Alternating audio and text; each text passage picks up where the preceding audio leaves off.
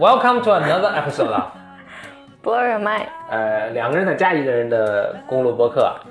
大家好，我是峰哥。我是简丽丽。我是小优。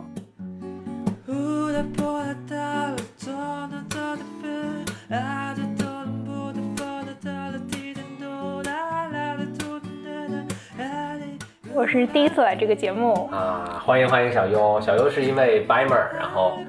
呃，我们邀请他来跟我们一起录一期节目。我是李李的朋友，然后啊、之前是一个媒体人，在媒体工作了很多年，也是因为采访才认识了李李。跟李李认识之后很久没有联系了，然后突然有一天听到一个特别好的播客节目，发现我之前采访了这么有趣的人都没有 catch up 一下，在在采访的时候没有发现，对对 在重新发现李李和重新发现自我之后，对这个节目很感兴趣，然后很高兴来这个节目。对，欢迎小优，我们也是跟小优吃过一顿饭，啊聊得特别开心，所以邀小优一起来。我我们俩刚才刚才有个话题，好，正好，我们刚才有个话题啊已经 warm up 差不多了，那就 嗯，那呃，你们俩谁开个头吧？什么话题呢？因为我也不知道，我在做家务。我们我们俩聊到，因为就是我们家两只猫嘛，第二只小猫来到家里的时候，那个猫的独生子女啊，对大猫大猫其实生病生了很长时间，对，嗯，就是我们我们也去看大夫，然后大夫就说，呃当然一个是小猫身上可能有一些那个呃细菌啊什么的，嗯嗯嗯对吧？细传染病菌或者病啊传染病，嗯，然后但是小猫自己没事儿，嗯，大猫就那个呃就不行就就就 对对就就就发病了什么的。那后来我们自己觉得，就是大猫也是有一些情绪上的不爽的，嗯就这些情绪上不爽，使得它一种可能性就是它就获得我们更多的那个注意力和关注，嗯，然后就很不爽。猫的内心世界好复杂。嗯但是我们当时在领养的时候，我们那领养机构我觉得真的是挺专业的，很多、嗯等一下可以再多介绍一下，叫叫幸运土猫。哦，好呀。对，它哦，当时我看到微博上有个对，他在北京的是一个也做了相当相当多年的一个猫的救助的嗯一个事情。我们现在有只救助了一只小猫，还放在放在他们那边。呃，他当时我们领养的时候，他反复强调的一点就是，你别管这个小的，你新带来这个小的没事儿，他自己可以自己玩儿，可以自己怎么都 OK。但是你要多关注家里原来那只猫，原住民的那只猫，就是它会有什么样的反应。所以，嗯所以后来想想，他说的还是挺很有道理的。嗯，你们是因为没有 听取他的建议，所以邱立刚就生病了吗？其实也算听取了，但可能就是你，我觉得都是第一次同时养两只猫，你没有这个，可能嗯还有没有没有，或者说有些事情是你不可避免都会发生的然后所以由由此我们就谈到，就是我我们这一代。啊。人，呃，就是回回到人就的话，是就是 我们这一代独生子女嘛，嗯。啊，就觉得，嗯，因为我们是没有经历过，Pierce 有兄弟姐妹有，兄弟姐妹这件事情的，就是按道理，我我们是家里的老大嘛，对嗯。那如果比如说你真的有了一个小弟弟或小妹妹，嗯嗯，就进到家庭里面，嗯，其实想来这个感觉其实是会很糟糕的。本来父母给你的注意力习惯于都对在你身对都都放到了嗯。老二的身上，就小的又更需要照顾，所以老大就得去，适应这种变化。对对对，嗯我记得你跟我说过，就是你曾经跟我说过，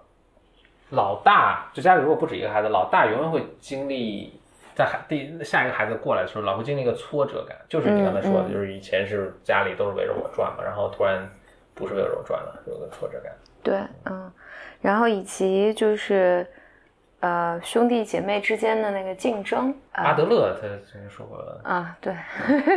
不不说他了，这这在在心理咨询里面，其实是大家我我在国外和同学讨论的时候，大家其实是经常会讨论这件事情的。他会在比如说我们一个小组或一个团体里面，呃，因为有小组的那个领导者嘛，呃，一般治疗师啊或者是老师啊等等，呃，就组员之间，我们经常说你会有那个 si- sibling 的 rivalry，呃，这种兄弟姐妹之间的竞争。嗯。啊、这种竞争就会表现在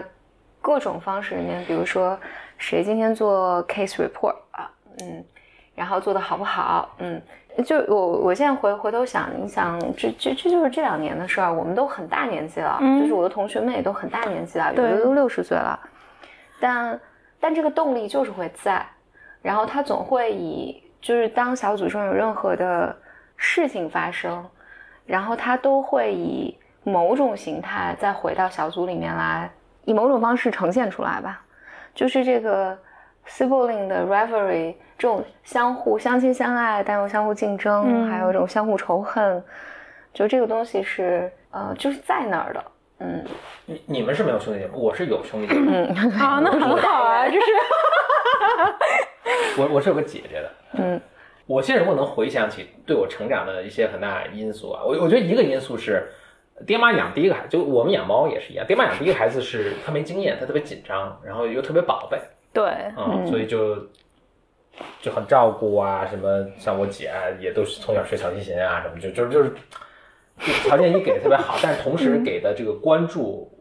我是觉得过度的一个关注啊，就是也也未必是很好的一件事儿，就也也会特别多。然后生第二个，实际上我们养第二个猫的时候，也就就啊就好像没什么事儿，啊皮实，它就是，所以就不太管，就就所以他们观察什么老大一般是比较。可以这么形容吗？拘谨，比较守规矩，嗯就按就是按部就班的那种。obedient，对对，对老老二就会老要突破一些什么。我觉得我我也是特别，而我特别典型的是，你说到这个 sibling 的 rivalry，是因为我姐是学习成绩特别好，然后很三好学生对对对，我记得特别印象是，我咱三好学生。对对，我印象特别深的是，当时我，呃，因为我上中学是跟我姐一个中学的，所以我当时刚一进去就准备要进去的时候，应该碰到我姐班主任啊什么，就是当时就是因为知道是那谁的弟弟嘛，就是说，哎，说你姐什么连续多少年都是年级第一啊，就是希望你也你要向他看齐，。我说我我靠，我觉得这个很大程度决定了后来我就没在那中学继续念了。我现在回想，对我人生很大一个影响，就是因为我姐姐是一个这样一个形象，我就特别不好好学习，就不认真学习，主要是因为她是特别认真，但我就要特别不认真。嗯，我觉得这对我是有挺大的一个一个影响，就是我为当时为什么就那么大动力，就是不好好像学习不在乎成绩啊，然后我不好好学习啊，就是因为她是那样，然后我为了不我定义觉得自己跟她不一样，有可能是因为父母给姐姐的那种表现的肯定是特别多的，就是父母觉得那样才是对的，有没有这种可能？我不知道啊。然后我想通过我和你们的方式不一样，然后来证明我这样也是很好的，可有或者有这种心理特别强烈的想想，我我我现在就是很难回去再问当时的情况，但我觉得是特别强烈的有一个呃。有有一个有一个动力，就是想想不一样。嗯嗯还有一个 sibling rivalry 的是，这这是我后来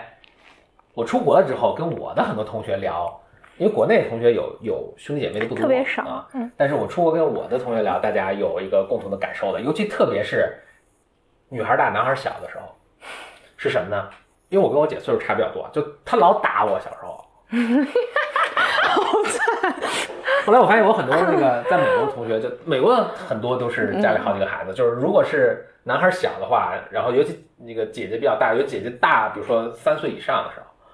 你在很长时间内老被打，老被打，而且被，而且我觉得这是非常一样的，中国那个就是姐姐打弟弟的时候，家里其实不是特别管，就是男孩儿、女孩儿打男孩儿有什么没什么关系，就一直一直你打一一直被打一直，我当时打的特别惨呗，我印象特别深，就是我爹爹妈有时候经常不在嘛，上班时候回去我就，当然我也欠招了，去招他什么的，招他就打。当时你记得那个烧煤用的那个煤的那个桶煤，蜂窝煤要钳子对铅不是是铅，就是蜂窝煤那个给它弄通了，对，弄通了，把眼弄通那个气儿才能那，所以有一个长的一个铁棍儿嘛。我得抡着那个打 我，我我每次都往男厕所跑，就是就我们有公用男厕所，进去之后我觉得 OK 嗯不会再冲进来了嘛。就有一次我可能把惹急了，我进去之后想，哎呀，终于逃脱了，跑得还挺快。我真的是喘口气，突然哇，我的现在印象当然肯定是不是完全准，我现在印象就是门突然飞开了，然后一个一个就是我觉得神奇女侠那样的形象，抡着 愤怒的一手抡着铲子，一手抡着那个签子，冲进来，啪啪啪一个打打我的满地滚，然后打完走了。总之吧，就是我想我们的 point 就是说，我我姐老打我，真的打不过，也跑不过，也没地儿躲。结果所有我我们一起聊的男生，大家都会讲，就是你到大概一个什么岁数，基本上春青春期的时候，大大家差不多不约而同的都在十一二岁的时候，突然他打不过你了。嗯 嗯所以我是有一次特别清楚的体体会到这儿，我跟那儿可能也是什么惹惹惹着我姐，我就过来打，呃，又打我，然后把我那个什么，我当时爱下围棋，把我围棋都摔了啊什么，别巴打，我就反抗嘛，我就叭就推了，我一下推，我很诧异，他就摔倒了，摔倒在地上哭，我不起来，然后转身就去找我爸说，然后我爸过来，告我状，爸过来。寻求非常凶恶的把我那个呃 打了一大骂了一顿，说再不许这个欺负姐姐呃跟跟女孩动手。嗯，哦，我当时就觉得受极大的不公，为什么打了我那么多年，然后我就动了奋起反抗一次，就就遭到这么大的呃罪责？但是我后来发现我的美国的同学，大家差不多都是在十一二岁的时候奋起反抗，突然发现自己这个力有力量能够抗争，但是就被一般都是被家长纠正一顿，然后不许再打了，就这样。哎，这个就是一个我觉得特别，嗯，就是如果你没有兄弟姐妹的时候，你是无法体会到的。嗯，我我并不觉得是一个特别值得追求的经验了，但是就我不觉得你甚至没体验没体验到这个是有很大的缺憾，但我对我印象是非常深的。我我我能想到的是那个老大肯定对老二是有很多的仇恨的敌意嗯，嗯敌意，就是我觉得这个敌意是特别人性的。嗯，你说你父母对姐姐就是养第一个孩子小心翼翼啊，学小提琴啊，就是不是你怎么知道的呢？就那时候还没你后来小提琴啊，啊，就是他所有那种 cautious 啊，特别特别小心翼翼的感受，应该都是在你出现之前。对对对，所以我这个很大程度上是猜测。嗯，OK，OK，对，哎，你的艺艺名叫啥来着？小优，小优，小优，对，小优啊，嗯。因为就我跟小优都是独生子女嘛，嗯。因为我们我们俩刚才刚才在节目开始之前，我们俩有聊，就是我们到底有没有经历过这种 sibling rivalry？Rivalry，嗯。嗯，因为看起来我们是没有的，没有 sibling，就是因为我们没有兄弟姐妹，对，但我自己的感觉，其实我们经历的，嗯，可能 worse，呃，因为我没有 cousin 嘛，有有有这种 堂堂兄弟、爸爸家表兄弟家什么姐妹什么的，再往后一代这个也没有了。对，这个就是特别特别可怕的一个对，就没有小对没有没有舅舅，没有叔叔了真的就什么都没有啊，特别特别可怕。对，嗯，但他们会有他们的兄弟姐妹，啊嗯，但但看起来我们没有，但是因为我们有这种表亲表亲们，它会使得本来是呃，你比如说你是姐弟之间的这个 rivalry，嗯。它会就变成家庭之间的竞争，嗯。就是这会叠加到，比如说我的父母和他们的兄弟姐妹之间的竞争，嗯嗯。就谁家小孩表现得更好啊，谁家小孩儿叔叔家、舅舅家、姑姑家，上学更好啊，他工作更好呀，谁嫁人更好 呀？就是，就然后 endless。对对对，然后这个这这个关系里边，就你和表亲之间的关系就就会变得非常微妙，这个微妙里面就会变成，就两个家庭更复杂的家庭，这个还掺杂着就大人之间的呃父辈之间的竞争，然后呃父母和孩子之间的关系，然后再再去影响各种你和他之间的多层叠加的感觉。对对对，所以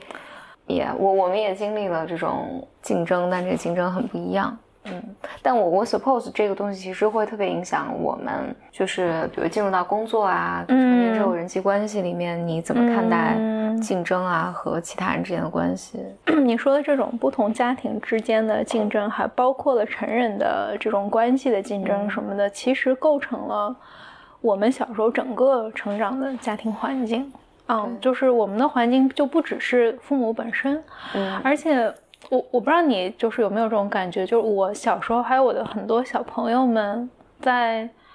上中学之前，很多是和爷爷奶奶住在一块儿，嗯或者是就是你是一个大家庭，就不太是三口之家。大家庭里面就会掺杂你刚才说的这些因素，比如说你就会有个，比如说，嗯，姑姑家有个哥哥，或者谁家有个妹妹之类的，就是你们 regularly 见面，然后 regularly 考试成绩，然后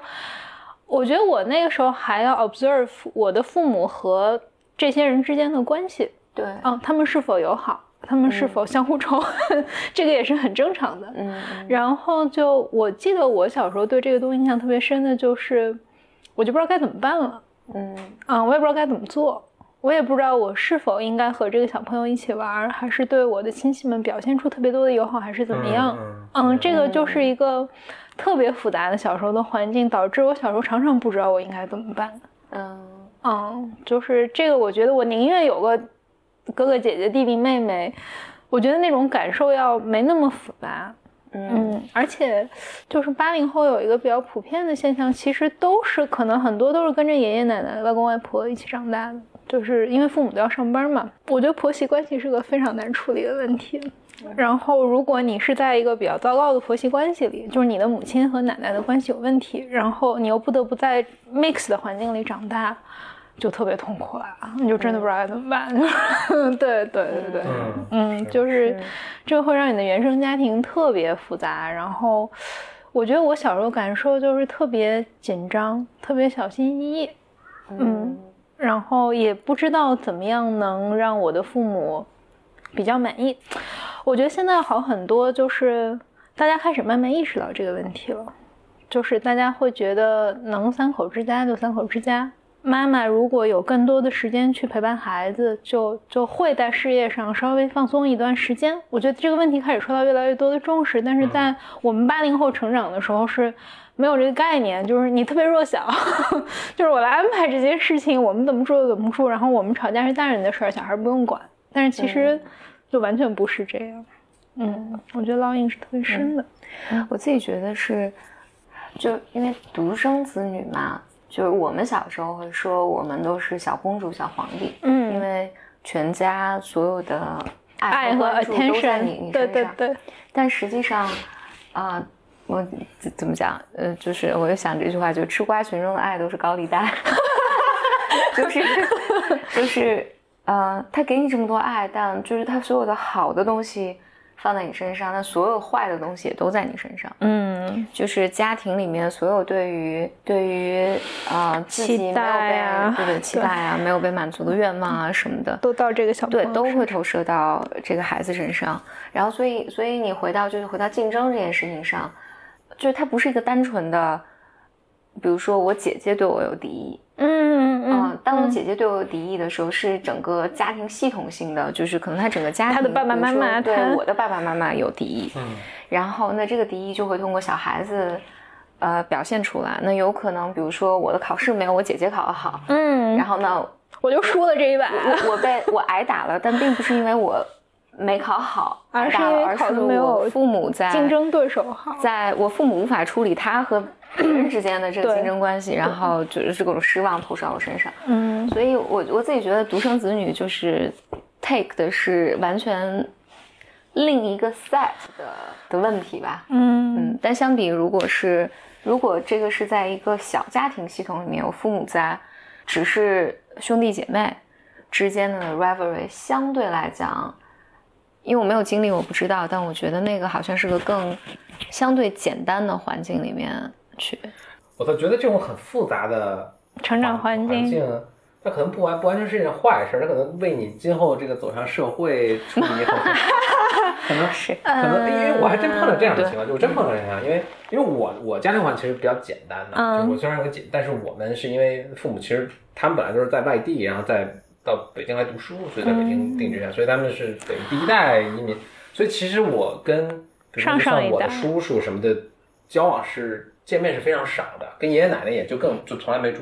在一起过什么，就是这就是你说那个特别三 complex 的环境对对对嗯。但是我会后来在工作中，比如会碰到。就是嗯有后来知道，比如说，哎，其实他家庭环境是特别特别复杂的，嗯就是这 hypothetical 的一个例子，但就差不多是这个意思啊，就是比如他跟爷爷奶奶什么住在一起，哎，就他父亲还离婚了，然后他还跟后妈可能还有继母就，非常非常复杂复杂，就是比如我原来碰到这位这个这个人，我只哎，我发现他是会特别待人接物啊，是特别，我觉得没有任何不好的意思啊，我就是我就是觉得是比我成熟很多的，比我在那个年龄成熟很多的，哎，我觉得很聪明啊，什么就待人接物很好啊，然后也能来事儿啊，然后让所有人都觉得很舒服，嗯嗯嗯，就我觉得是个好事情。但我后来看到，就在聊这个过程中知道他一些家庭的背景，我突然就哎，其实他就很早接受了一个嗯，很什训么的锻炼，对练。。我觉得你说那种待人接物的舒服，是让他人觉得舒服，对，是，嗯，但是他一定不舒服。就是或者他习惯了，他已经不舒服习惯了，他没觉得有什么问题，那是因为他很小就开始不太舒服了。就是我觉得那种待人接物的舒服的前提是你你特别 observant，就是你对每个人的感受很敏感，你很敏感，嗯能观察，所以你才能让大家觉得你待人接物很舒服嘛。就是你你彬彬有礼啊，然后你，啊、你特别知道每个人需要什么，然后人觉得哎呀你你特别好。但但这个其实我觉得这个人的本身是挺难受的，因为他会很辛苦嘛。就是你你长期这个状态其实是蛮累的。怎么说呢？我我是倾向于同意你这个观点的，但我但是不由得不觉得这个是不是也是我们把我们的喜好和我们的舒服不舒服投射在他身上？因为我确实觉得，哎，其实他其实挺舒服的，而且他他挺乐于和善于做这件事你善于做的事情，你一般都会比较乐于做。啊，对，就他其实是，这都是 hypothetical 的一个他，对对对对对真的一个具体的人啊，这或者几个人的角色呃这样在讲，嗯就他其实挺喜欢哎让大家其实都很舒服哦，就有点像一个 party host，嗯，就 party，就我我做这个就不是特别特别行，嗯但是你能想象那个，比如说，因为你没有接受过这个训练。哎，对对，没有没有没有在一个很复杂的，就我跟我姐也都是以暴力相见的，就是最最终是以暴力这个决定了我们的这个呃 sibling 的 rivalry，就是。呃，就比如说 party 就来了很多人，所以他就会注意到，哎，比如谁被站了一个角，没有人去跟他说话，他会去介绍，哎，我跟他聊两句，然后他放松一下，说我我介绍你跟谁什么认识啊，然后他能想到谁应该跟谁认识啊，或者谁平常不对付就不让他们坐在一起啊，等等。嗯。就他把这个，他像像导演一出特别 subtle，就特别微妙，但又挺精彩的一出大戏一样。嗯啊、然后他他如果导演特别好，然后这个整个都非常和谐，然后每个人都 had a good time 什么的，他就觉得他他开心，他有成就感。嗯我其实觉得是一个很很了不起的技能。是的，是。其实即便是小家庭里面，嗯没有经历这种复杂，就你刚刚说的特别抓马，什么谁离婚啦，什么乱七八糟的，就是即便其实即便是一个小家庭，单就是看起来简单的家庭环境，孩子也是有可能成长成这样的。如果父母，呃，性格足够不稳定的话，嗯就说他也是需要去观察对对对，如如果这个父母就是很嗯，比如说我们说很自恋啊，或者特别的对孩子有这种不切实际的要求啊，等等等等，或者父母是一个非常不容易被满足的父母，嗯孩子也是会成长成为一个特别善于察言观色、特别嗯能够牺牲自己啊，等等等等。但是我我想说的是，外在这个形态是什么其实不重要，两个人家庭、三个人家庭、四个人家庭，还是对大家庭对。对，呃，然后以及离婚啦，什么这种 关系复杂，其实都不重要。其实重要的是，如果呃这个孩子成长的条件是允许允许他表达感受以及尊重感受的话，就我们说最理想的状况就是他既有这些能力，他又尊重自己的感受，这是最理想的状况。就他就非非常理想对，我想说是他做这些事情的时候，并没有刚才说的，就是他做这些事情的时候，并没有委屈自己，并不委委屈自己己，嗯，就是他选择要这么做。但是如果在一个就是孩子情感上特别孤立无援的状况下，他是就是就就会像小优说的一样，就他成长就是我我可能是善于做这个事儿，但做这个事儿的过程里面，我其实很痛苦，嗯，我特别难受，但我不得不做这个，因为我特别特别害怕，如果我害怕来的宾客都不 开心。嗯然后，但是可能更健康一点的人是，我今天想要做一个好的 party，我想要所有人开心，我觉得这是个嗯最终的 difference。我我自己觉得，就是你刚才说 那个独生子女，他承受的不仅是就是小皇帝、小公主的那种爱呀、什么的，嗯可能还有一些期待呀、什么的。我自己对独生子女最强烈的感受，最最强烈的感受就是，你不能犯错，嗯你你你不能就是 nothing can go wrong with you，就是你你不能出任何问题，你的身体不能出任何问题，你的学业不要不要垮掉，你的事业不要选错，因为父母没有别的选择。嗯，我觉得这个是我小时候特别大的一个压力，巨大巨大一个 tremendous pressure，就是我不能错，就是我错了，爸妈就没选了。嗯，就是比如说，我能感受到这一点，是因为我觉得我妈妈是一个，就是她就是一个表达自己特别 freely 的一个人，所以我能，她全部的焦虑她不会掩饰，她害怕她也不会掩饰，所以我都能看得到。然后就比如说，我记得小时候印象特别深，就是我们看个电视，比如说有那种白血病小朋友，或者哪个小朋友就是腿怎么怎么了，然后我妈就指着那个电视跟我说：“你要是这样，我就不活了。”哦，然后我就觉得，我 就是我就特别小心，就是我从小就特别特别小心。我后来也跟他讨论过这件事儿，就是他说：“哎呀，他说我那当然是夸张了，就是对，但是因为我那个开玩笑一定对，要但是慎重。对对，那小朋友但是小朋友不知道你是开玩笑，小朋友真的觉得我，因为那是我妈妈，就是她这么说，她一定是认真的嘛。嗯，啊、我觉得她小的时候对我也特别小心，就是照顾的特别好，就更让我会有这种就是我不能出错。所以这个就就是 relate 到上次我跟你谈过的这个问题，就是就小的时候可能是父母对你的照顾，然后大一点到你十八岁上大学，二十岁去找工作的时候，可能就是父母会无法控制的帮你做一些决定。比如说你你想学个什么艺术啊，或者父母就会跟你说你不能学这个，你这个没有饭吃。比如说我我我身边有个特别好的朋友，就是我们当时一一一一起在悉尼读书，我是一直就是很想做媒体嘛，我就毕业就回来了。他就是他觉得国外挺好的，他就不太想回来。他爸爸就跟他说：“你你不能不回来，我们不想就是我们只有你一个孩子，你如果一直在国外，就我们老了以后怎么办？就是这些问题，就是他他也没有办法回答。我我觉得我身边好多同龄人，就是父母帮他做了好多决定，因为我我不能承担你选错了的后果。嗯嗯，就我觉得这个就是不，你你不能出问题，你不能犯错。我觉得可能伴随我整个到大学毕业差不多，对我才开始慢慢觉得 OK，我我我试一下，其实也没什么问题。但在那之前，我觉得是是我是挺小心翼翼的。嗯，嗯所以还得多生几个，还是我我觉得是，我觉得多生几个的时候，好像，我觉得多生几个的时候，呃，一方面父母，但我觉得紧张的父母仍然是会让孩子们都很紧张。嗯，但是呢，我觉得这个就好像大家可以分担一下？对对对，好像几个人，对对对，就是有有同龄人和你一起分担，对对对父母的这种焦虑感也，也好像是大家。可以一起一起来呃对抗这个东西。我爸当年考北京的时候，他后来也上了一个很好学校，但是他第一志愿嗯就嗯没考上，是中国的，反正就特特别好的一学学校呗。所以他应该是就有一个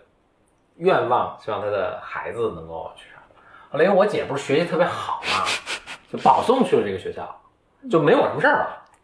就我可以考，对，就特别 好。我你你干嘛都可以。对对对，就是就是呃，就这个愿望已经实现了。嗯，我就爱考什么学校考什么学校。对，对，所以就是你们呃哥几个中，然后有一个特别能干的，其实他可以承担很多，反正能者多劳呗，他可以承担很多这个 呃父辈的这个期许啊。嗯，但是我觉得可能到我们这一代，就希望会好一点，就是就我们的愿望就是我们的愿望，对没那么多还让让孩子嗯，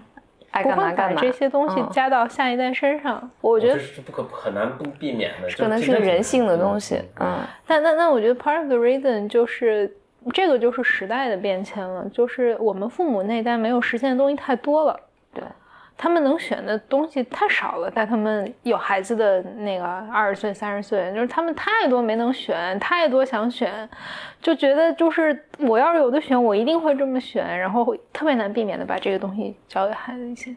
然后我觉得我们这一代人整体的结婚年龄和生育的年龄都都要比父母那代稍微晚一些，然后在晚一些的这几年里，其实给了你不少空间，就是你想做什么，你还可以去做嘛。你想出国你就出嘛，你想读书你就读，你想就是创个业你就创，然后就没那么多东西强加到下一代，就我觉得空间要大很多。反正现实层面是空间大很多。嗯，对对对。那以后可能会反过来，孩子想干这个，说你别干，我已经干过了，这没什么意思，别出国，没什么意思啊，别创业，很容易失败的啊。对，这个得有可可能有有孩子压力很大。对 我我我我有一个让我特别感动的一个片儿，是一个美国片儿，这个片儿叫父与子，你是说是 那个叫翻译过叫《点球成金。啊》（Moneyball）。啊我看过嗯。那它里面就就是应该是 Brad Pitt 演的什么？啊？好像是对，就挺老的，应该就是 Brad Pitt 那个角色是这样，他他打棒球是有一些才能的，就打的还不错，什么青年队啊什么的。嗯。所以他高中毕业的时候呢，就面临两个选择，一是好像保送他去一个很好的学校，好像不是伯克利啊还是 Stanford 啊，嗯。反正非常好的学校，还有一个就是职业打棒球了，他就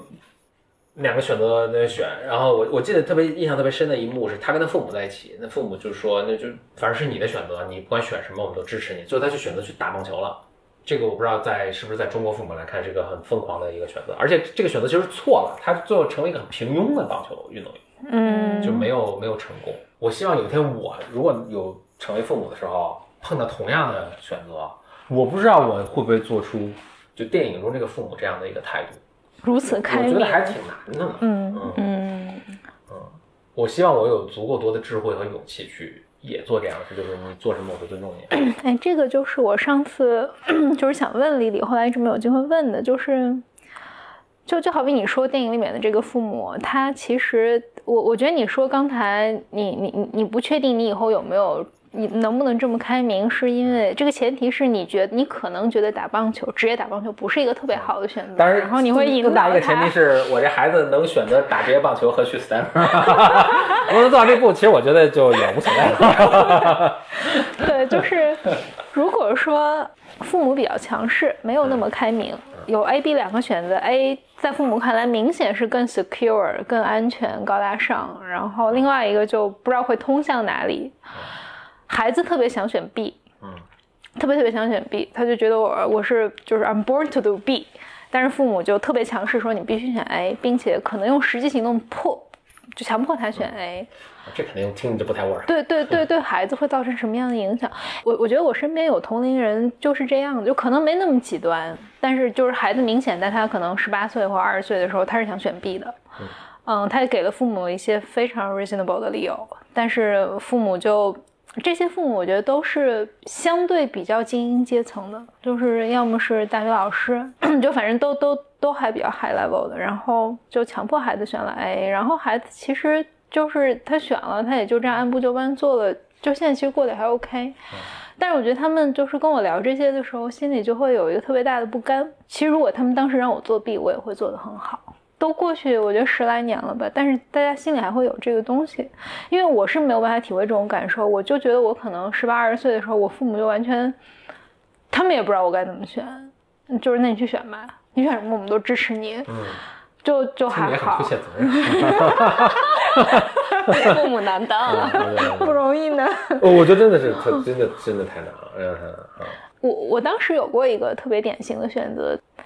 我出国读书的时候，那时候快要毕业了，我父母是特别开明的那种人，他们觉得说你你性格也比较愿意闯，其实你挺适合留在国外的，就是你要愿意留，其实挺好的，甚至还劝过我，就是要不要你在当地找找机会啊什么的，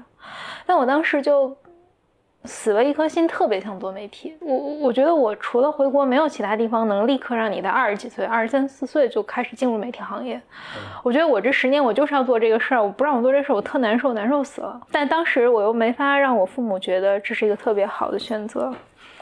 我可能，我觉得我当时可能想了整整一夜吧，然后我没有勇气电话和他们说，就给他们写了邮件，大概意思就是我经过了深思熟虑，我做了一个我自己可以负责的选择。第二天，我爸看到邮件给我打电话说。他说：“你回来就回来吧，你啰嗦那么多干嘛？” 就父母其实挺挺挺强大的，就是对对对然后我才意识到，OK，其实他们是他们怎么样都可以的，哪有那么多事儿？儿，不是，就然后从那之后，我基本上就怎么想就怎么做了，所以我没有经历过那种就是父母强迫他们选了别的，嗯他们之后心里特别不甘，就是其实过得都不错，我觉得他们对自己的生活也满意，但就是有一个可能性你没有去尝试，曾经是你特别想尝试，我觉得那种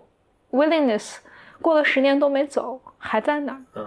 嗯，我就觉得这个会会对人生造成特别大的影响吗？就有没有可能三十年过去，他还是在想这个事儿？那不是当年让他试这是有可能了算了。我我我自己反而是这么觉得，我觉得这是我自己觉得这个和他现实层面有没有做。有没有做我知道你要说什么呃，其实没 太大关系就是他的那个不甘或者那个愤怒，就怎么讲呢？嗯就是他的他，我听起来那里面这个感受里面还是有一个假想敌是父母的，就是他没有就没有 grow out of 这个和父母的关系。OK OK，因为如果十年过去了，你你做的其实还不错。如果你想真的想干点啥，十年前也没有干，你现在其实应该是有更多的嗯，资源、更多的空东西间去自主去尝试权了。对，但是我觉得你你说被卡住的那一点，那个遗憾啊，或者愤怒的那个感受，是和父母是和父母的关系有关的，对就是它不不适合现实层面。也是所以你说这个事儿三十年会不会走？如果他这这这这个没有 fix。没有 fix，他就就因为或者这么讲，就是你说这都是我爸妈当年没有让我，对，如如果他心理上的这部分被处理了，就不会被卡在这儿吧？就我或或者我刚才其实想说的是，呃，如果你如果你认为你人生或者这么讲，你认认为，因为当年我父母没有让我做这件事情，所以导致了我现在嗯，很悔恨。就如果把这个原因归归责在父母身上，我觉得这个是心理层面的。对处理的情绪。你这么一说，我想到就是之前就是因为我我自己也一直做心理咨询嘛，就是我突然想到，就是之前跟父母完全不相干，可能就是我自己想做一个什么什么事儿，然后当时我找了一些客观层面因素，我觉得就比如说这个人没有让我做，或者嗯，对，然后我咨询师跟我说，其实是拿他当一个挡箭牌，嗯。你拿就是他成了你的借口，你自己内心一定有个东西是你没有真正去做这件事情的原因。嗯。嗯，我我这么一想，觉得可能和这些就是父母当年帮他们做决定的人，可能也有点类似这个关系啊。嗯但我觉得有一些东西是你那个时候特别难的，比如说我举个最简单的例子，就是我觉得人生有一些特别重要的改变的点，嗯，我觉得上大学可能是其中一个。嗯比如说我说的这些人里面有两个，就是父母把他的志愿改了。嗯就是他的学校和专业改了，这个是我觉得那个时候我们还是挺 vulnerable 的。然后你十八岁的时候，你是不知道父母帮你做的这件事儿的，嗯，嗯，那种痛恨，我觉得就特别特别难消化。对嗯，然后这个就不是他自己不想选，他就是真的很想选，但是他嗯没那么强大，然后有更强大的人帮他做的这件事儿。嗯就我我认识的一个男性朋友都都快四十岁了，然后他当时就是高考的时候，他可能他父亲特别想让他上北清人这种学校，但是他知道其实自己没有那么强大，但是他觉得他上个北师大是没有任何问题的。但是我觉得他父亲可能就是 他大概意思就是他父亲很想让他成为一个就是当地县城唯一一个，比如说考去北大，就是强迫他填了北大之类的这样的学校，导致他的大学在一个就是特别 mediocre 的二本。就高校没有没有就没有没有考上那个什么，对对对，他就非常痛苦，他就觉得我明明可以过的，我的起点明明可以比现在更好，导致我可能大学毕业之后要用十年的努力去奋斗，然后去改变一点点我的这种起点的不同。我我觉得这种就是父母的这种强势和他们的希望，对对孩子的伤害还是挺大的。对嗯我我自己觉得这个是父母的对爹妈有问题，爹妈的，就就就就是我真的有问题。对，所以我听起来，当你这么说的时候，那这个就不是说我当年有一件什么事情没有做，很悔恨，嗯，而是这个是，这个就是个愤怒极极大的愤怒，就是是就是父母的自恋嘛，对，就是父母在使用你你以及你的人生来满足他自己的自恋，对对对对对，这个是孩子很难消化的。OK，我觉得这个孩子是很难消化，因为这里面就有很多创伤。那这个创伤，那父母如果这件事情上会这么做，他生活中很多事情都会这么做。就某种程度上，就是父母在这个时候这个年纪其实是没，他不会尊重你的选择。对对，嗯就是不是所有父母不是所有父母不是所有的父母，但这个就是很很我们哎，我们上期好像也讲自恋自恋啊，对，格是他自恋的母亲。对对对，嗯但但这个就是这个是很典型的自恋。嗯，我们说有可能就是父母认为你是我的一部分。嗯这个我在上大呃不是我我我在大学工作的时候，因为那时候我我有一部分每年都会去各地去做那个招生咨询，然后就会见到很多很多家长。然后我记得我以前也嗯也也吐槽过这个事儿，就 是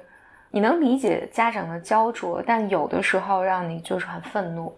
就父母就是跑过来问，就因为看我们我们是个呃招招生处吧，就这样。嗯父母来问都问说，哎，老师，那个我家是个姑娘，她学哪个专业好？嗯，就这种问题特别特别多，就是呃，我家是个女儿，你你觉得她学哪个东西哪个专业好？我家是个儿子，你觉得他学哪个专业好？嗯我我记得有一次我特别不耐烦，我就跟一个家长说，我说那你得知道你孩子对什么感兴趣啊。嗯，然后父母就很不屑的说说他有什么兴趣？这个不重要，对对对啊对对，他没什么兴趣。对，他有什么兴趣？你说哪个专业好，我就让他报哪个。我就让他报哪个，对对对，啊，非常的，我觉得非常不可思议。但是我觉得这是，就站在父母的角度来说啊，这个是我觉得是上一代我们上一代父母，其实大多数都是这样的，因为他们经历的人生就是这样的，所以他们觉得这样做啊才会是对孩子好的。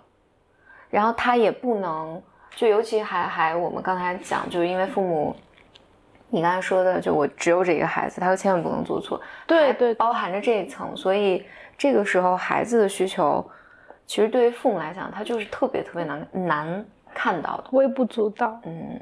我刚才说到的那个就是，啊、父母帮他们做决定的。我现在回想起来，可能有两两种类型，一种是我刚才说的那个，就是父亲自己的诉求特别强烈，然后非要让孩子干这个；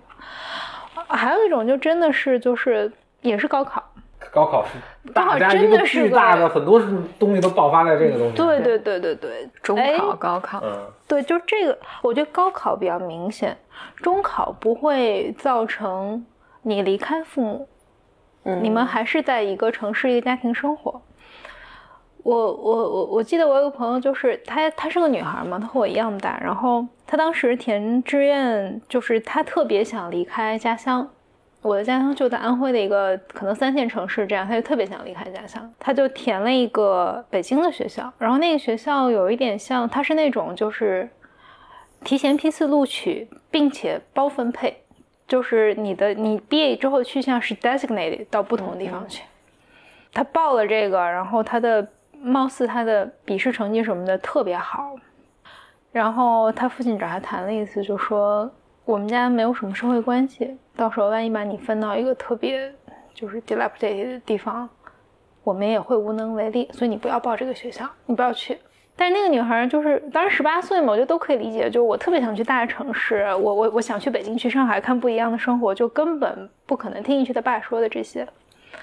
反正 anyway，他爸就找人，反正就就强迫他女儿没有去成，就干脆连录都没有录，反正就后来就一直在我的家乡上学。我觉得他对这个事情非常的过不去。他他现在过得其实挺好的，我真的觉得过得挺好的，然后他也很幸福啦。但但你看他还是会跟我说这些，我就会觉得就是其实还是挺重要的，就就在他不能理解和接受的时候，对在这件事情上，父母真的做的太过分了。嗯嗯，我自己的个人判断，我嗯觉得父母做的太过分了。那对于孩子来讲就是很难消化，而且我刚刚成成年，因为因为我听起来你说的都不是什么，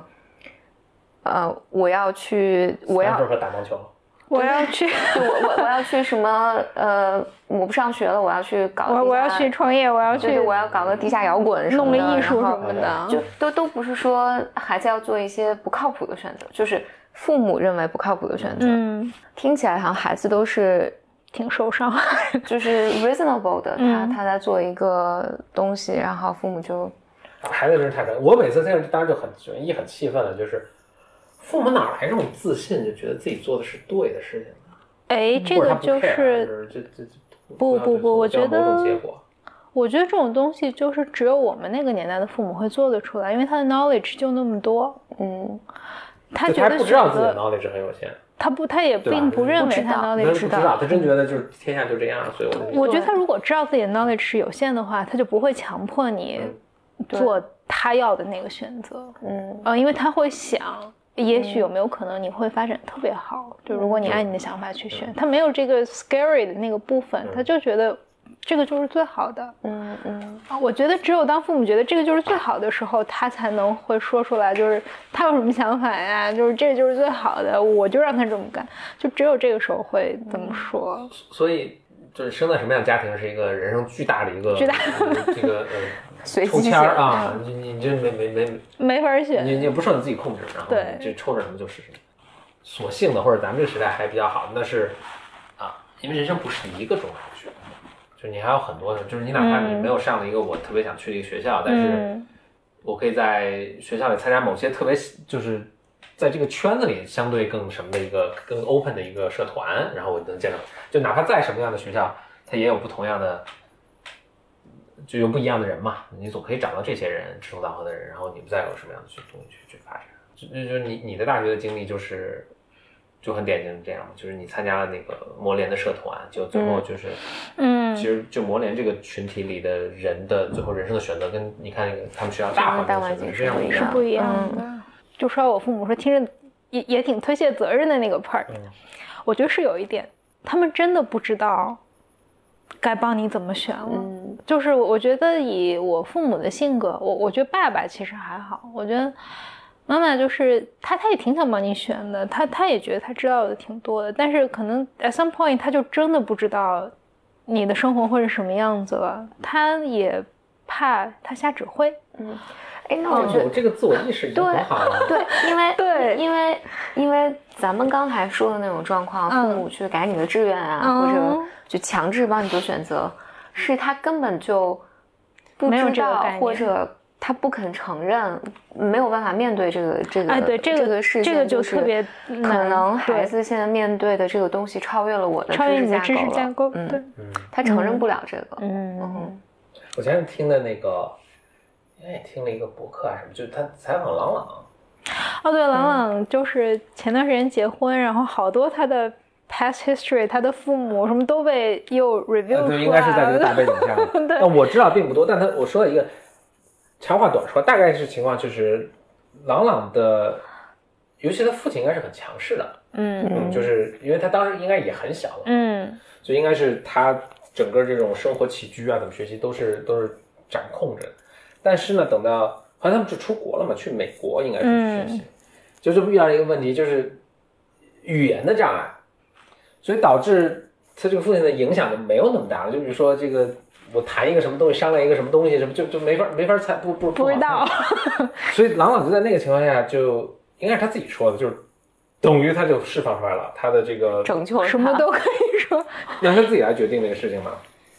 你让他因为肯定年轻嘛，学语言也很快，所以就开始、呃掌握自己的命运嘛。你如果如果可以这么说他，哎，这个就我觉得是一个挺这应该对他来说挺挺有趣的，挺好的一个一个发展。对，嗯，嗯我也有一个类似的一个经历是，我出国也比较早，嗯，然后我，所以我等到我出国的时候也是十几岁，这时候也能感觉到这父母也没法给你什么支招了，不太能给你支招了，对因为他不太知道你遇到的这个对环境啊、机会啊是怎么样的，你就真的就是。你就自己自己做决定，而且我我当时我觉得还是有一个挺鲜明，我现在想起来是一个挺鲜明的一个，呃，一个分水岭。就我现在并不是推荐所有人就比如初中毕业都出国，因为我也当时看到，就是大家都遇到这种情况，就是可能你没有这个社会的支持，就是以家庭为单位的社会支持。，对那每个孩子都自己去在这种情况下 Figure out 对对对，结果是很不一样的，是不一样嗯那也有很很很不好的经历，糟糕啊那我不管是从运气好，还是就有这个禀，这个这个 这个，或者成成比较成熟。就我还是做的比较好的决定，但确实有做的不好的决定，所以就是你真的就在这个情况下就把它扔给大家自己嗯抽签抓骰子，或者自己以自己的认知的一个能力去做，可能还挺风险还挺大的。嗯这就看他出国之前他的就整个人格的发展是不是比较 solid，还是被照顾的特别好，还没开始发展呢？就是他还没嗯。开始发展，那要做选择呀，样就是嗯。一堆堆问题，你要怎么解决？我觉得就是如果他之前都被照顾的特别好，没怎么放过手，让他自己面对的话，是比较容易崩溃的。就是一件特别难的事，就是嗯。有很多父母，尤其你们这代人的父母，就是在养你们之前肯定没当没生过孩子，嗯，生平就试这一把，就对，他也不知道这个尺度。你说我养个猫都，我都不知道这个尺度应该放在一个，比如说他对吞了个东西，我是应该上医医院院去检查呢，还是比如简我们就我跟简历在这都有分歧，简历说没事儿，自己拉出来什么的，我就想我靠，这要卡在什么地方呢？你要是重重 对对所以就你看这都有分歧，因为确实你也不知道，嗯对吧？那我觉得就挺困难。所以另外就是父母对孩子的影，我突然想到，就父母对孩子的影响，就孩子做什么样的决定啊？其实你最大的影响，并不是我替你做这个决定那一瞬间，那个不是，而是以前你很多潜移默化的价值观啊，然后你给你跟他，对你让他了解社会资源啊、信息啊等等。所以你看美国就很明显的是，父母受教育好的孩的的的家庭，孩子都上好大学。因为美国上就是申请大学的这套还是比较复杂的，就是你得知道他的这套教育系统在找什么样的人才，你身上有哪些闪光点。就说白了你得干过其实是一个对非常一个非常一个功利和这个呃，就玩一个游戏的目标比较明确的就是首先一它是一个相对来比较公平的游戏了，二就是、呃，它可能也没有更好的方法。嗯那如果是你父母，就是我就上过很好的大学，所以我大概知道这个游戏怎么玩儿。然后当我把你送到这个学校，也是一个这个学校也知道这个游戏怎么玩儿的，所以他们就从小就影响你说怎么去去。所以当孩子要去申请大学的时候，你当然其实你不用替他做决定。首先一，他知道什么学校是好的。嗯二是他知道这些好学校都在要找什么样的呃信息啊什么的，他就自己就把这个 application 做得很好了，你父母也不用管，嗯就直接上来了。然后那些呃这这这个 social economic 就是这个这个呃呃这个叫什么，就比较穷吧，就咱们说比较穷吧，就是。就父母就没上过大学，他没有这个信息，他真的不知道干什么，所以他就会最终他就说你读也是说哦，你就读一个读一个我们家旁边的 community college 吧，就读那个那个呃嗯大专的学校对吧？嗯因为他肯定想，你你报哈佛，咱家也没钱上，其实都不知道，比如说去哈佛，你的收入低于什么的时候，哈佛是一分学费不给你，而且还给你那个嗯助学金的，嗯嗯，就是你生活费我都帮你出，就大家都没有这个信息。我给大家讲讲几个段子，一个是美国应该是做过这么一个研究，就那就是所有的他是按族族族群做研究的，所以比如说有有呃有白人的家庭啊，有亚裔的家庭啊等，他去做研究。那当然在所有的族群中，那都是父母受教育好、收收入高的孩子。读书也也也也高，然后父母如果差一些的孩子，就是也受也也受影响嘛，肯定是所有都这样。但他发现，在亚裔族群中，这个的差别最小。他说为什么呢？他就去看这个亚裔，我猜是看这个呃，尤其是咱们中国人，他发现哎，咱们就说中国有妈妈群，啊，对，有妈妈群，妈妈群在这群里分享信息，而且妈妈群它不是太以不完全以那个社会阶层，社会阶层，所以它是啊打通的。所以这个妈妈会什么？哎，什么美国东北部地区什么好学校一览表啊，然后以及他们学费啊和他们录取成绩啊一览，然后组成一个大 Excel 表，说分享到群里，所有人都可以看。然后所以在家里这个差一点没有这个信息的人，也得到了这个他的他的他的 disadvantage，他的这个受阻碍程度没那么大。没那么大，啊，我就觉得亚裔还 很有趣，亚裔很有趣。呃，还有一个是有一个叫叫沈，就中国做投资特别有名的一个沈南鹏。不不不，单是是叫 OK 单单伟建，OK，他是中国最早一批去美国留学的这个呃这个公算公派，不，他不算公派，反正就去美国留学的那么一个。嗯。他当时是特别，因为八十年代，嗯八十年代初，所以他呃应该是美国有个什么基金会啊，就想促进中美的这个呃沟通交流嘛，就给他一个奖学金，让他去美国，其实是访问学者了。嗯。说哦，因为那个基金在亚洲嘛，所以就说我们有三个学校你可以选，啊，你就你就选一个吧。说第一个学校叫一个叫是一个叫斯坦福的大学，斯坦福什么大学没听说过，这不可能太好，不去。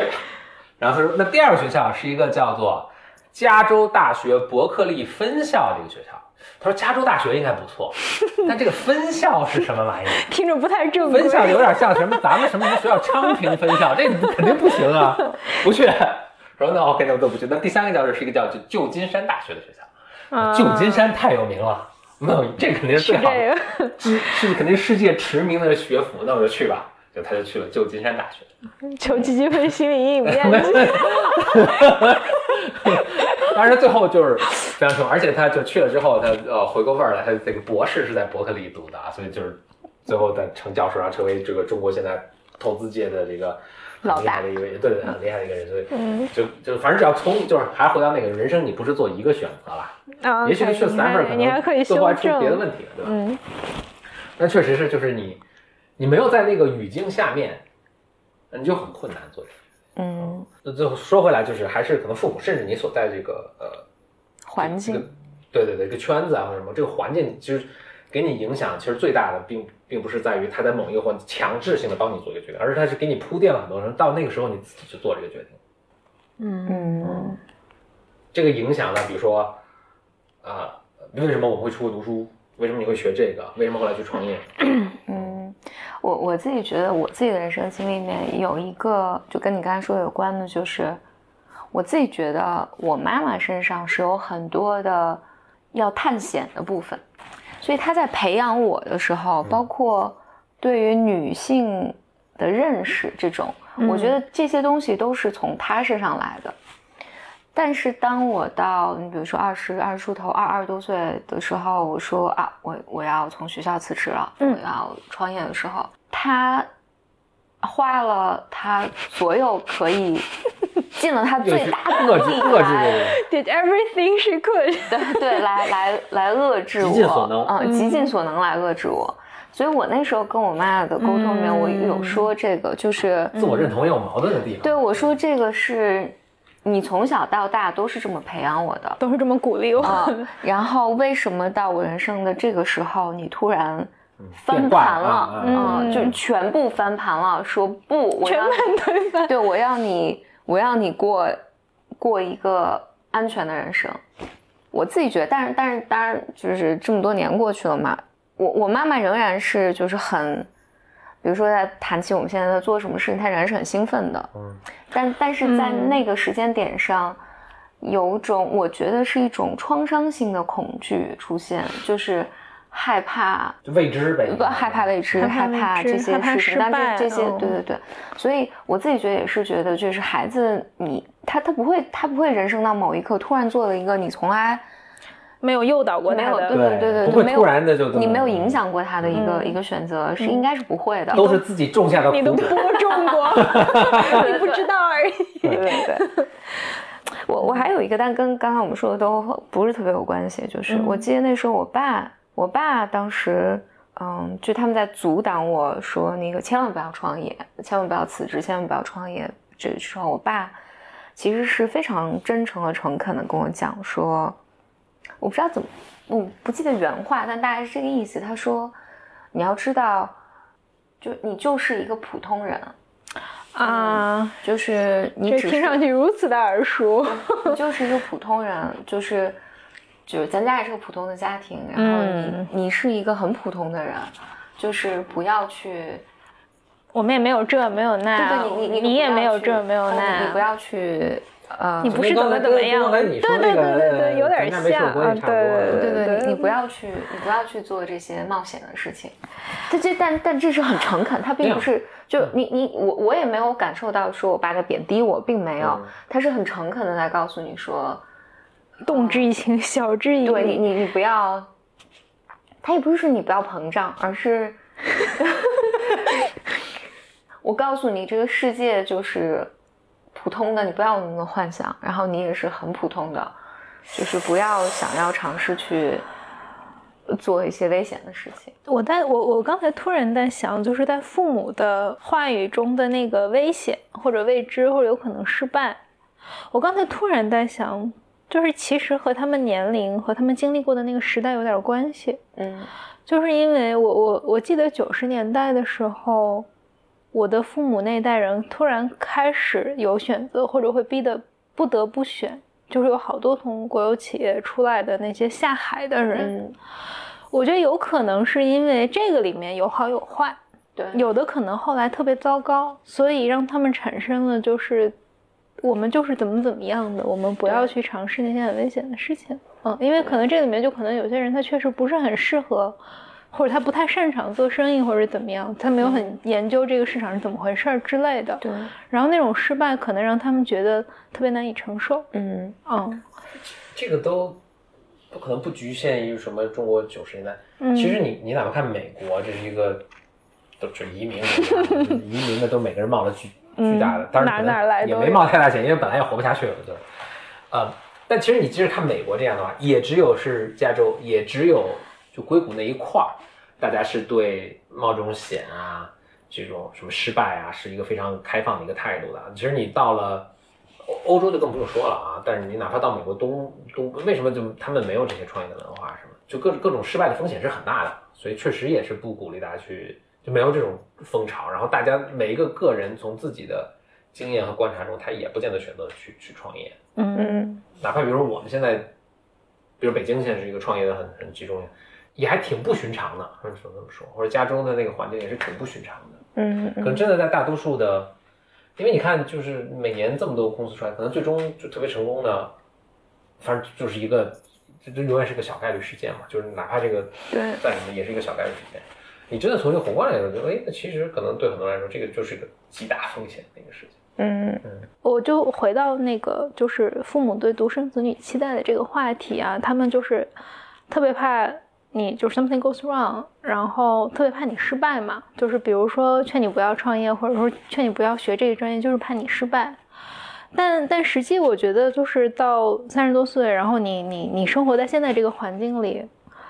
其实我觉得很难有什么东西去界定什么是真正的失败了。你你其实不太可能彻底的失败，你不会过得特别糟糕的，你可能就是有一些 ups and downs。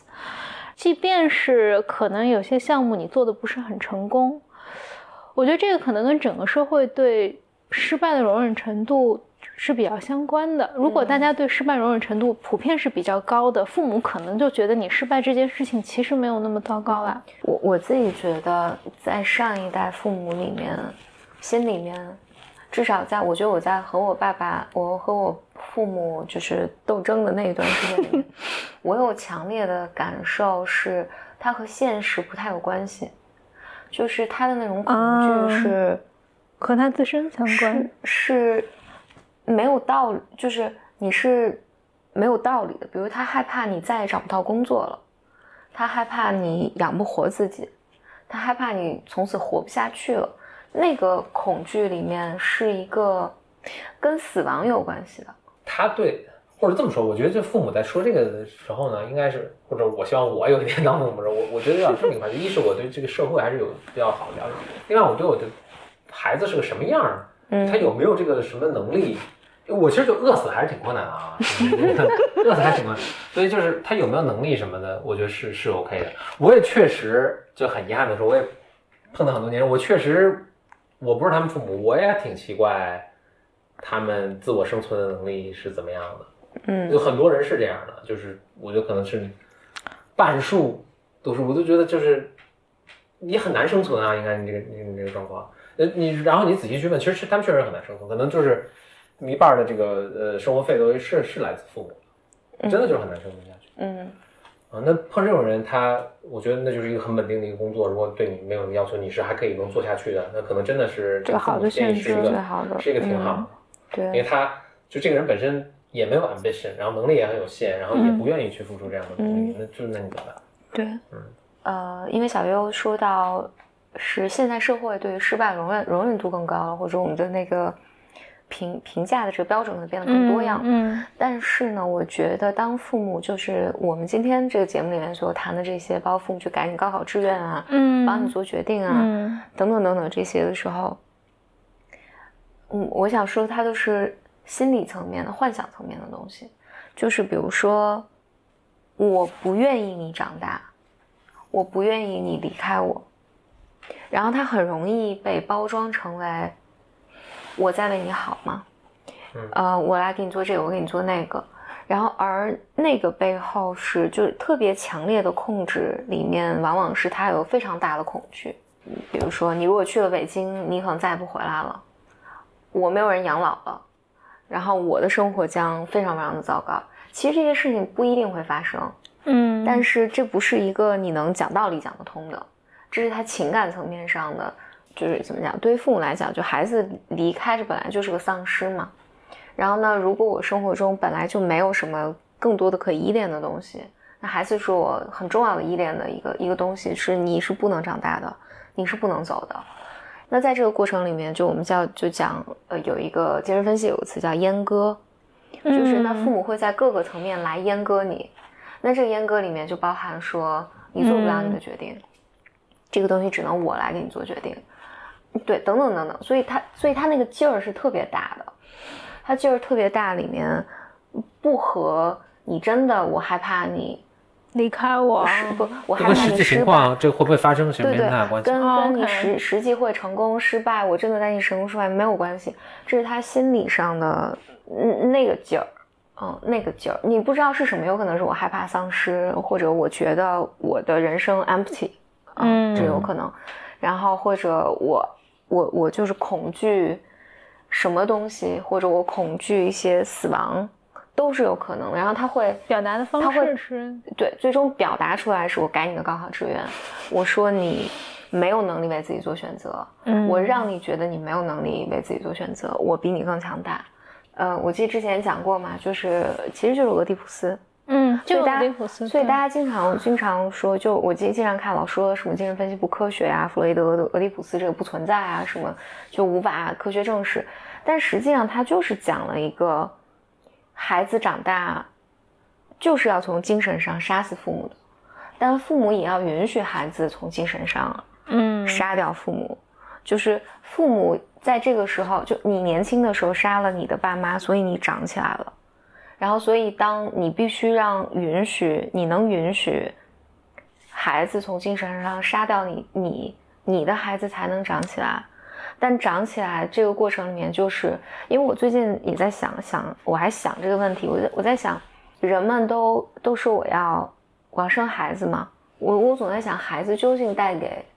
嗯，你什么什么？对，我曾经有一个同事曾经这么描述我，他说，他说他刚有自己小孩的时候，他说头半年到一年，他说我都处在一个踩在踩在棉花糖上的那种感受，就是他说眩晕中就不可相信，就是我我我有了这么一个孩子，但我必须要说，那我我这个朋友是一个非常控制、非常非常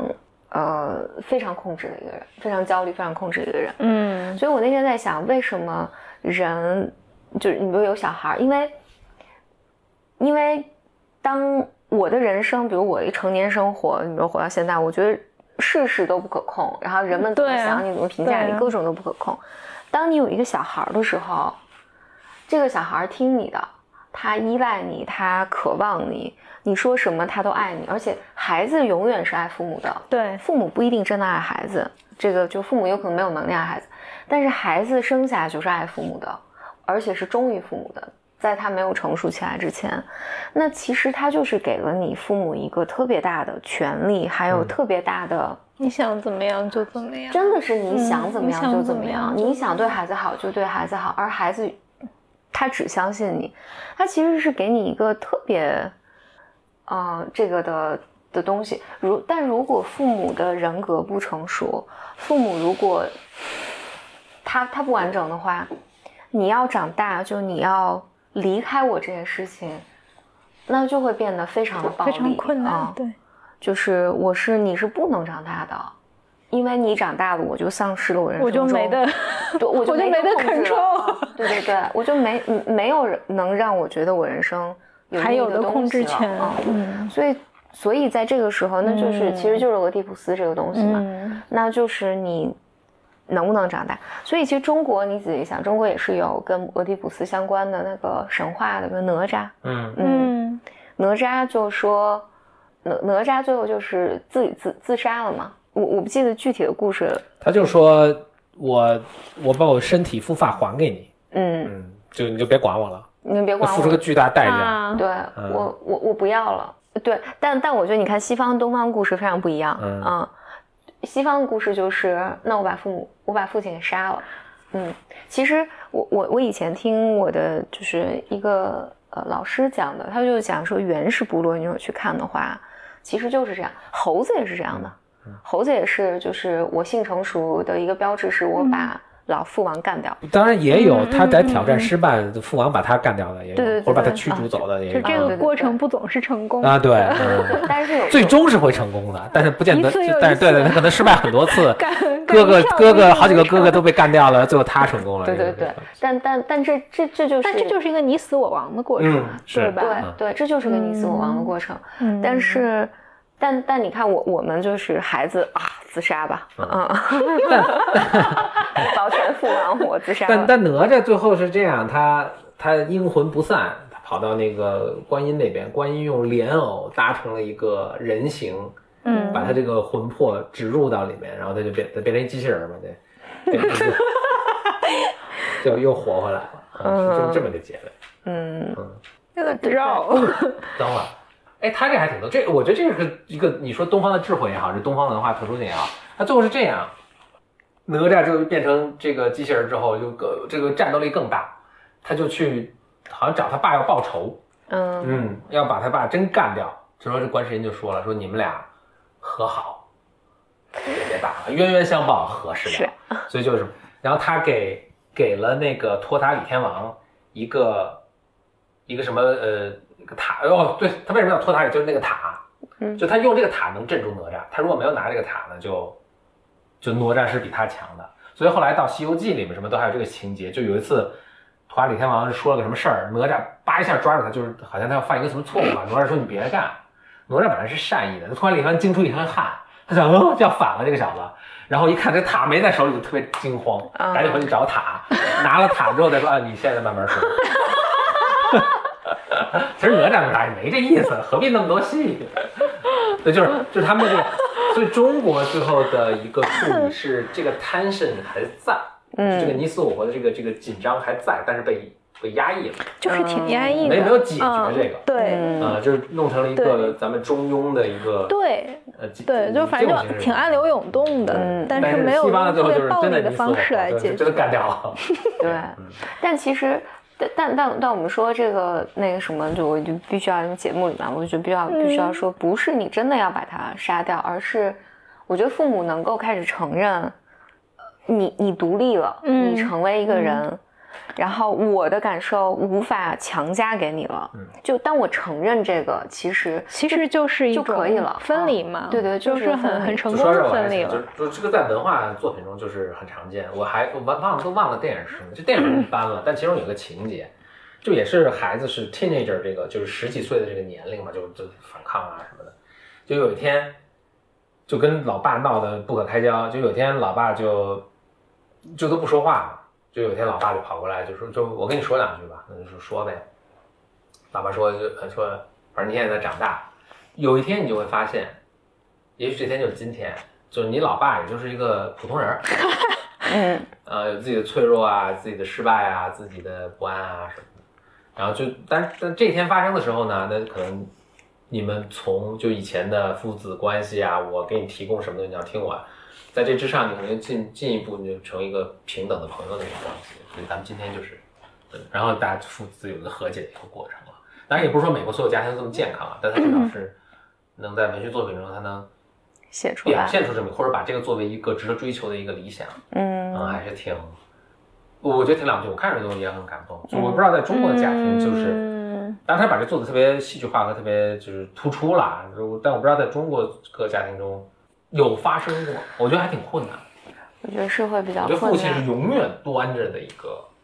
角色，角色。嗯永远放不下来，也很累了。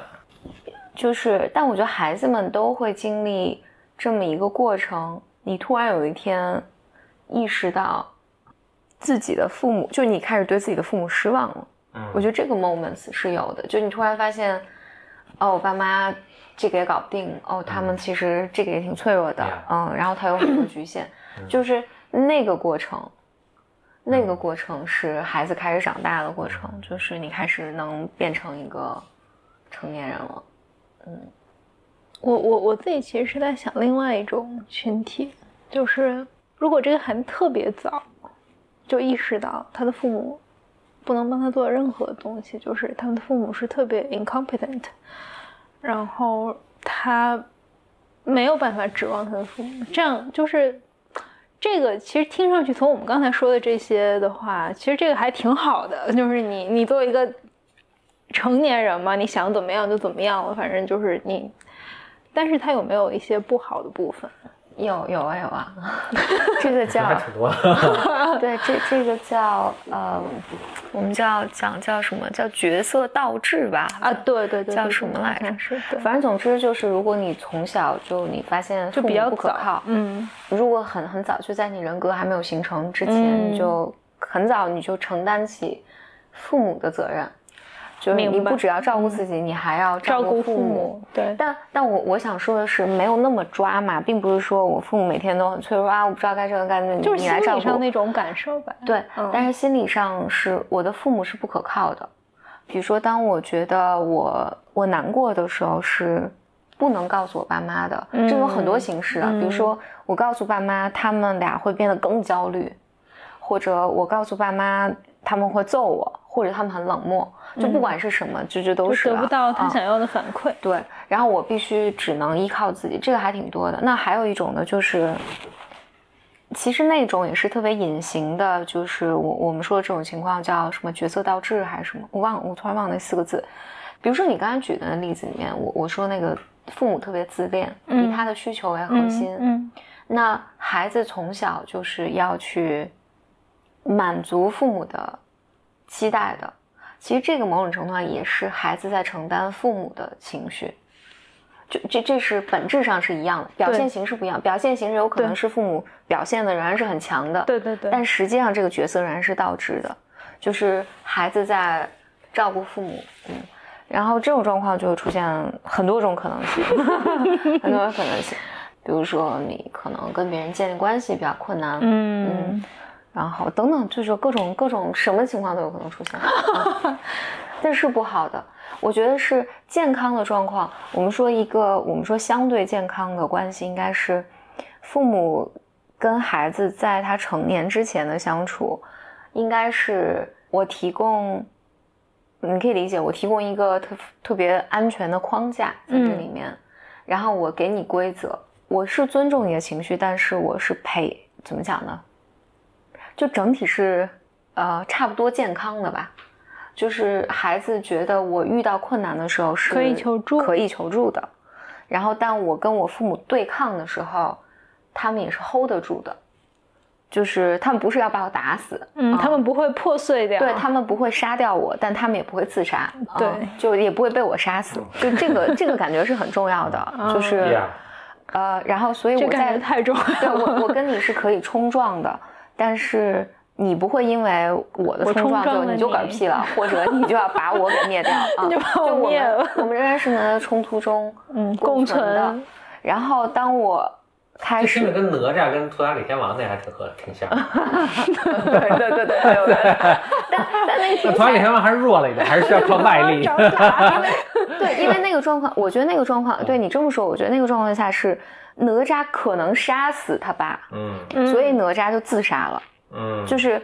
因为我我杀掉你这个事情对孩子也是受不了的嘛，不被允许，对，那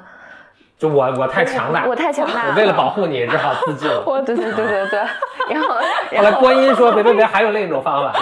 我给你个，我可以把它拔高一点，对对，我把它拔高一点，这样你们俩差不多，对，然后到啊，李天王真好入。然后到，然后到你你你你长大，你你真的长大成年，你你开始能那个什么，但是就放手是一个过程，嗯，父母能够允许你，肯定在你从三岁直到十八岁这个过程，你肯定不断的经历。哦靠，我父母怎么这样？嗯，我父母怎么那样？但是你整体是一个你觉得是安全的，然后父母可以开始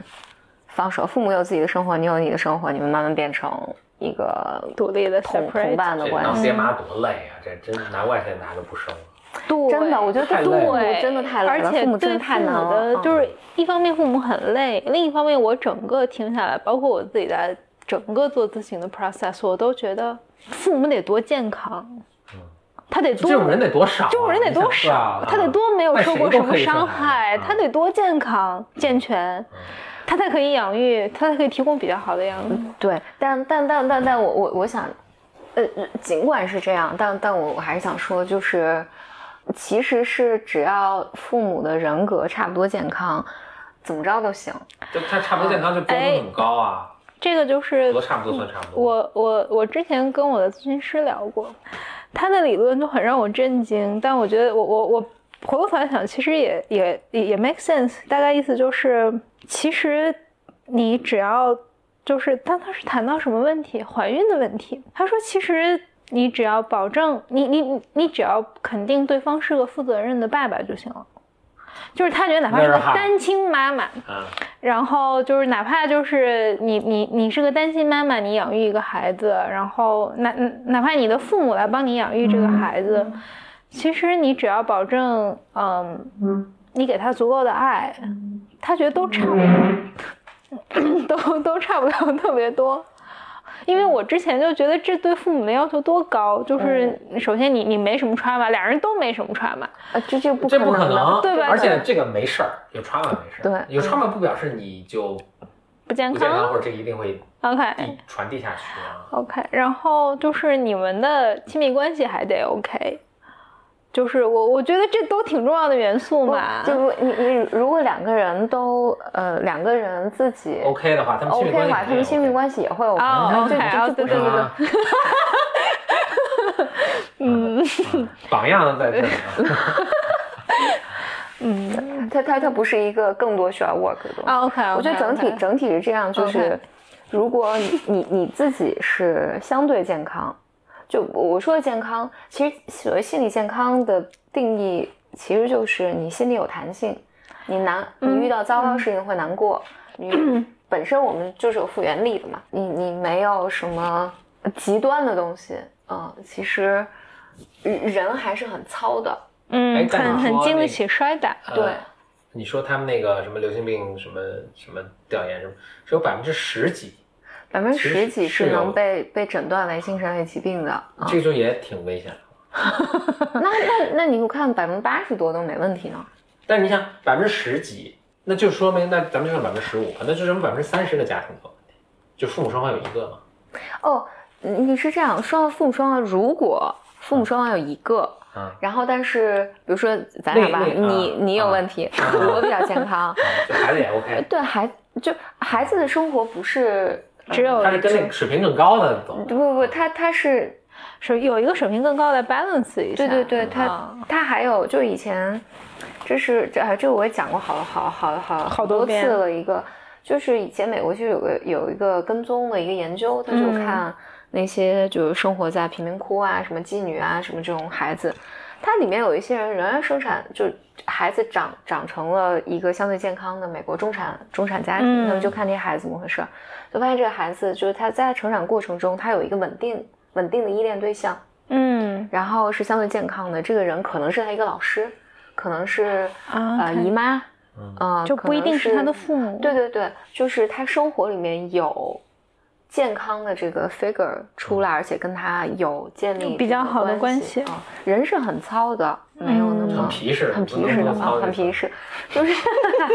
就这个这个我在想，因为去年正好我们在就差不多去年这个时候，我在上那个婴儿观察的课，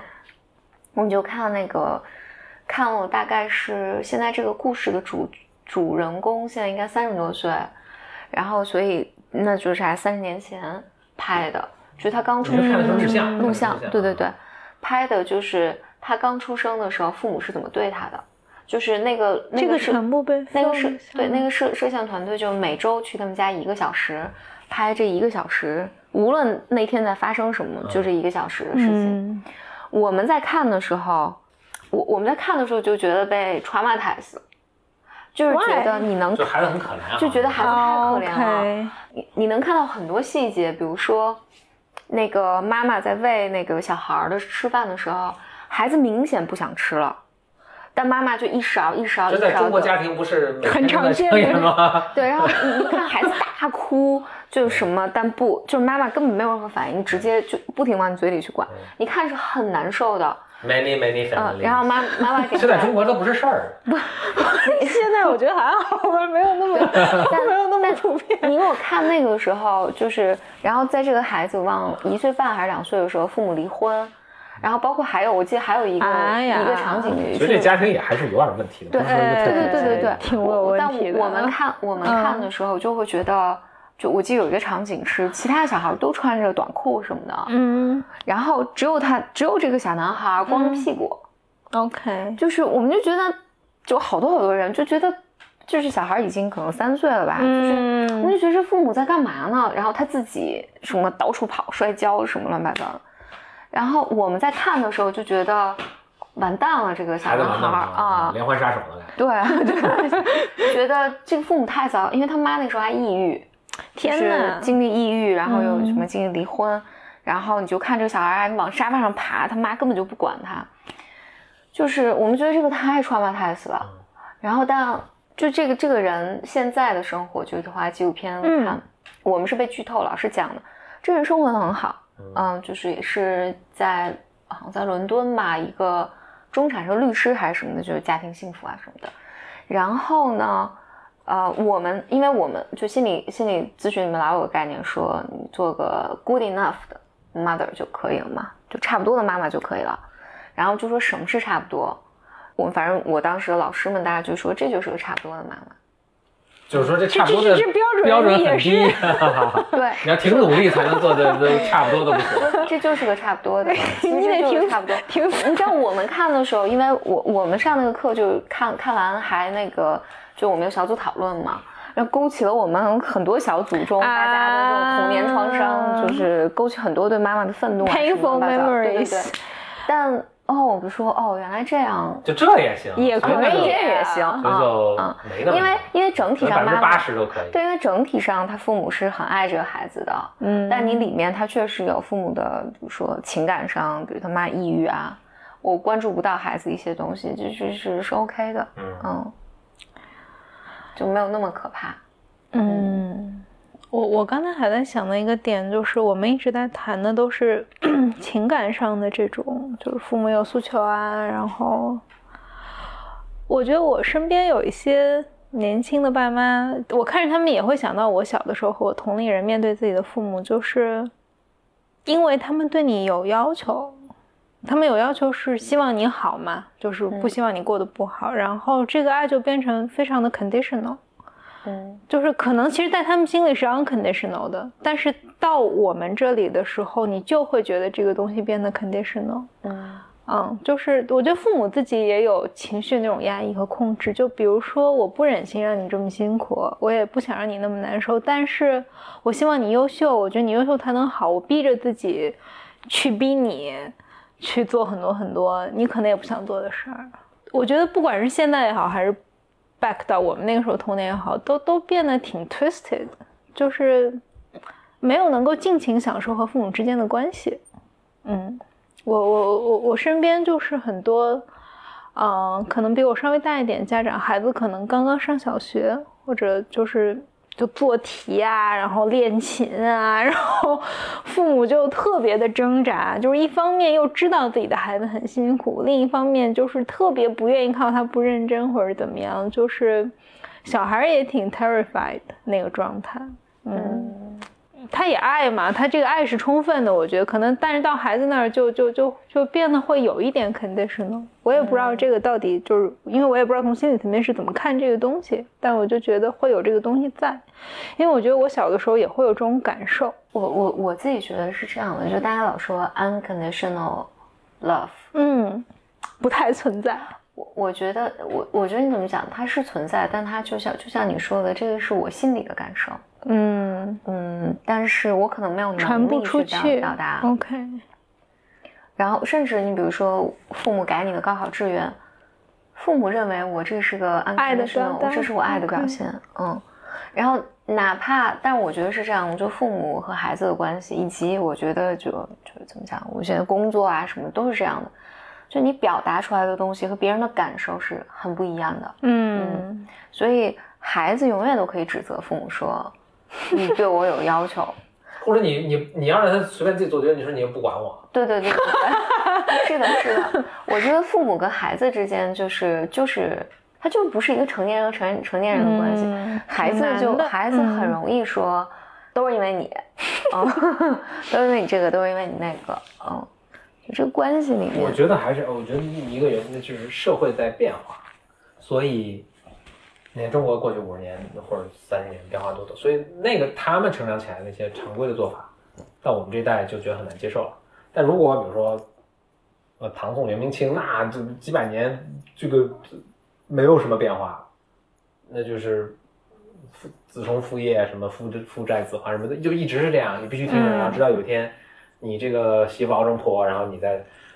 我觉得他也没那么多事儿，就是这个天经地义，自古以来就是这样。那现在就是因为这个社会在不断地变化，所以这个标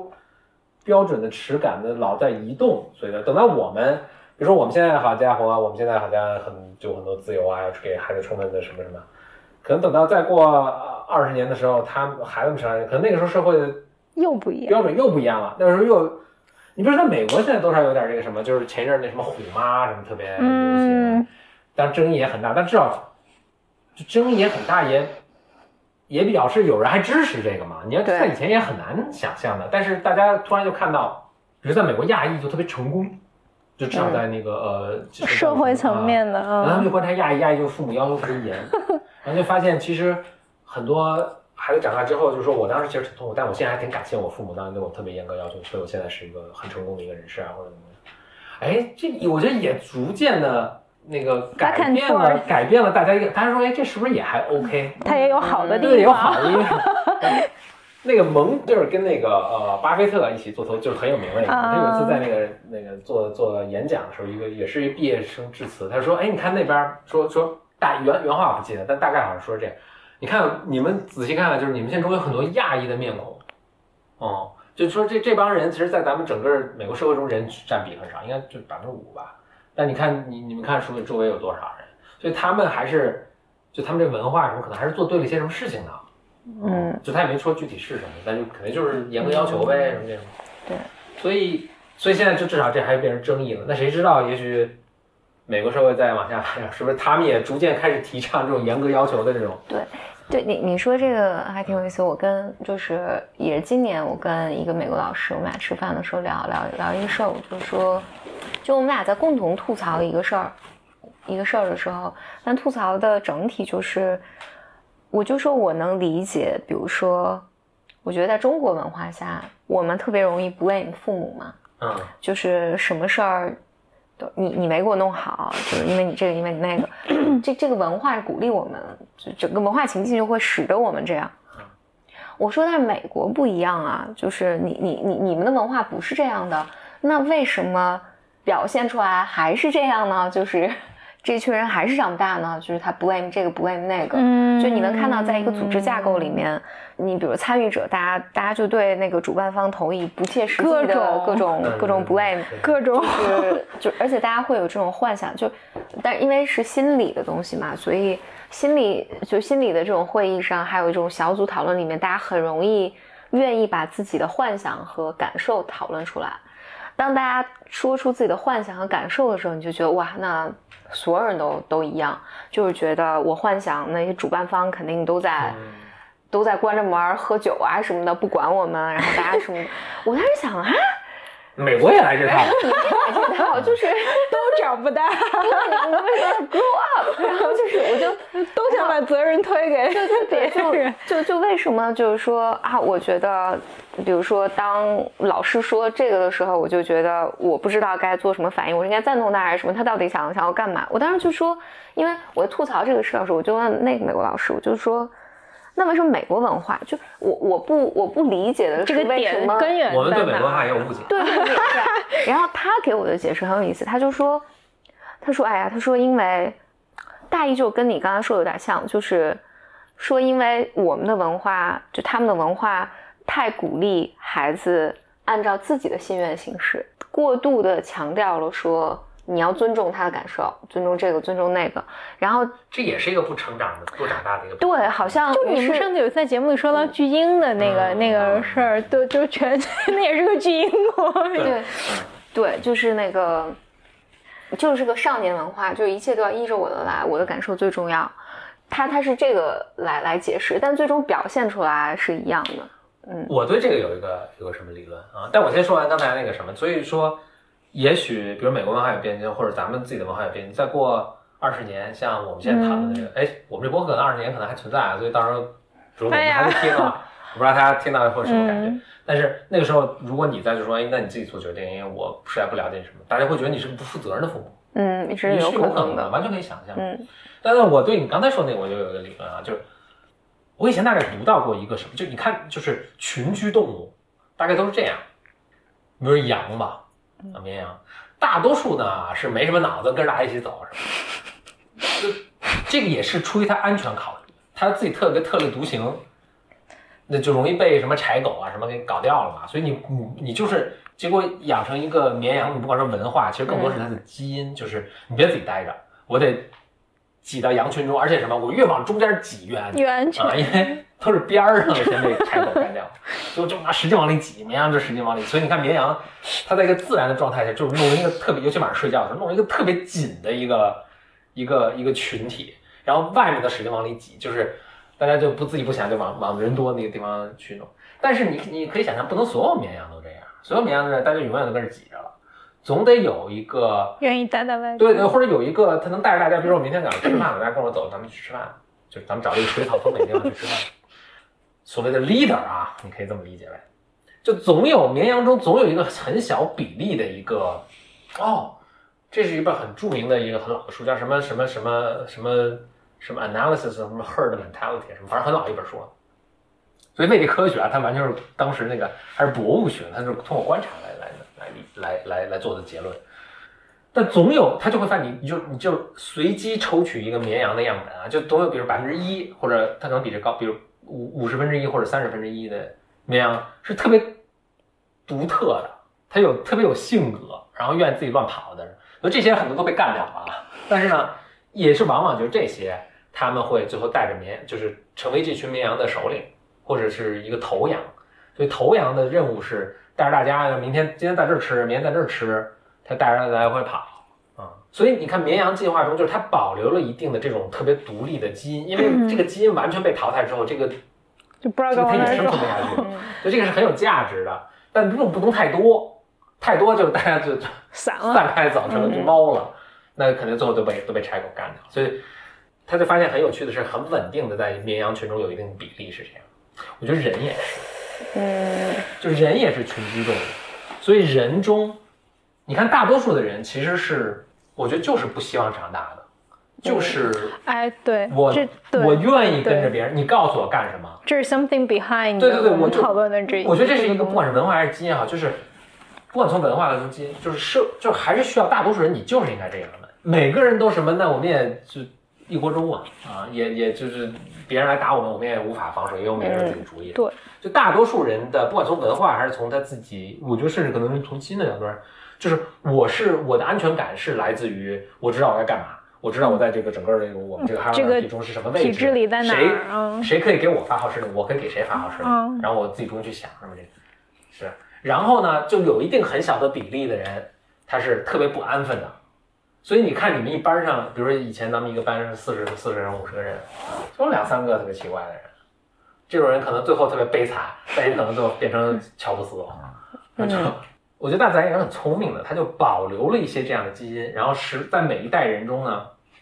它的一定一个比较小的比例的出现，但它不会把这个全部扼杀，全部扼杀，就全这个基因全部被淘汰了，这个这个肯定就没有前进的这个源头了。但它不能让这个占比太多，所以大多数人啊就该干嘛干嘛去了。而且有一两个是去发明创造的。嗯你说美国，哎，嗯这个跟我们文化，也就是这几千年的事儿，其实它的基因是一样，所以大多数人对永远是这样。所以你真的去看美国，也嗯大多数人也是这样，就是说收很多税，重新分配一下财富，然后政府得负责管啊什么。他也不是说每个人就，然后有一帮人就说，哎，你每个人应该为自己负责啊什么，就还往往掐呢什么，就是他们也 永远在这个这两两波的力量中，这个去去平衡。嗯，我是觉得现在就是整个的那种，就是原生家庭也好啊，心理健康也好，就是一下子特别受关注。然后前段时间我看一个电视剧特别火，就那个都挺好。我看的时候，我是觉得拍的稍微有点极端，但是我觉得挺好的，就是终于有人开始关注这个，并且以此为话题开始 develop 出电视剧啊什么的，嗯啊，就让我觉得还挺健康的。就我觉得那个就是你要把它打开来看，谈有好多好多东西可以谈。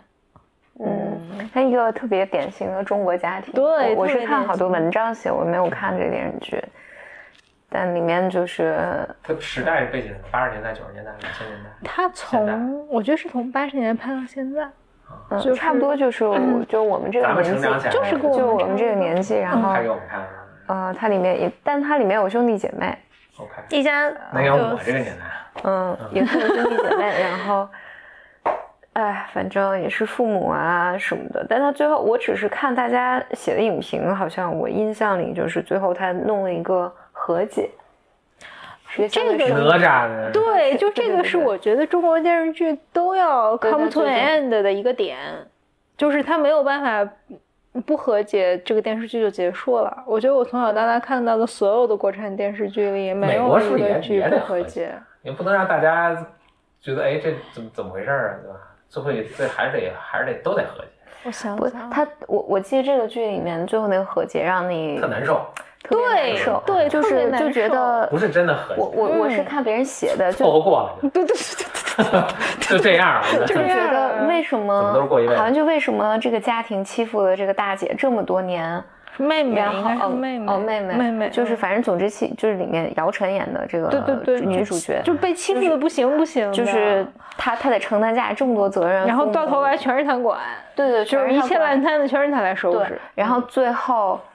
她要跟整个家庭和解，对，就大家就觉得为什么，就是为什么这个家庭欺负了这么多年，而且最后还他要这么大度的和家庭和解，而且还给这个电视剧起了个名字叫“都挺好”，然后我觉得哪儿挺好，哪儿都不太好，没一个地儿好，就 这家庭从来没有好过。对，为为什么嗯要和解？其实说一个更 reasonable 的或者那个结局，应该是比如说大姐对就不管了，或者对各各各各各过，各就是人的逢年你过节们你们作的，你们收拾。对对嗯对，应该是可能这样，但不，他最后还是这个女的就收拾了所有的摊子，这个女然后还感受到了家庭的爱或者什么的，不知道就是这种感觉，呃，这个让人就大家觉得特别不。合逻辑，嗯也也没太能共鸣的一个点。嗯，就感觉特别突然，嗯，就就就就这样，就好像这个 结尾变成了你最终还是要牺牲你自己，嗯，嗯，对，这样才是个好的 ending。好的结局。嗯所以谢谢这期小优优来做客，因为小优，